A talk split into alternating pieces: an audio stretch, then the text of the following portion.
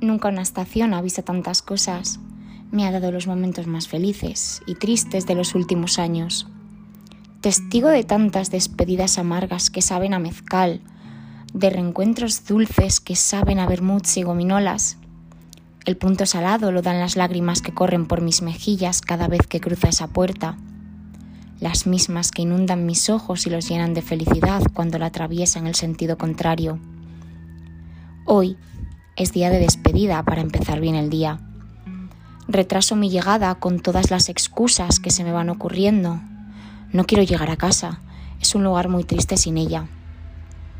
En realidad, creo que siempre es un lugar triste porque no consigo darle vida.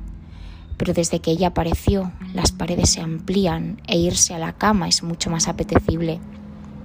No soporto hacer los mismos recorridos que hacemos juntas cuando estamos en Madrid. Me parte el corazón pasar por los mismos sitios por los que paso con ella sin tener la acogida de mi mano. Los momentos felices saben a helado, esos que tanto me como cuando se sienta a mi lado pues me dejan un regusto a nostalgia que se siente antes de que se derrita el último cacho. En la entrada ya no están sus zapatos, ni en mi bolso todos sus trastos. Su ropa no está tirada por el cuarto y las sobras de sus bollos matutinos reposan en el armario. Ellos también esperan que vuelva pronto.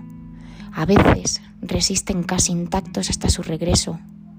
Otras, en cambio, una sustancia que huele a abandono los inunda y tengo que deshacerme de ellos rápidamente, antes de que la angustiosa espera acabe también conmigo. Me niego a volver a esa estación donde tantas veces le tengo que decir adiós. La pena se apodera de mí cuando la piso y no es para verla venir. Es de las pocas personas que no me deja atrás por decisión propia, sino porque la situación es la que es y no hay otra. Dice que si no tuviéramos que pasar por esto, sería demasiado fácil y por consiguiente, aburrido. Lo que no sabe es que con ella me gusta hasta aburrirme. Tantas veces pensé en irme, pero no pienso rendirme. Paso por Moncloa y las lágrimas vuelven a invadir mi cara. La echo de menos y no puedo hacer nada. Me desahogo, recapacito y me digo, sé paciente, tú eres fuerte, Sonrío a mitad del llanto. Pronto regresaré para cogerla de la mano.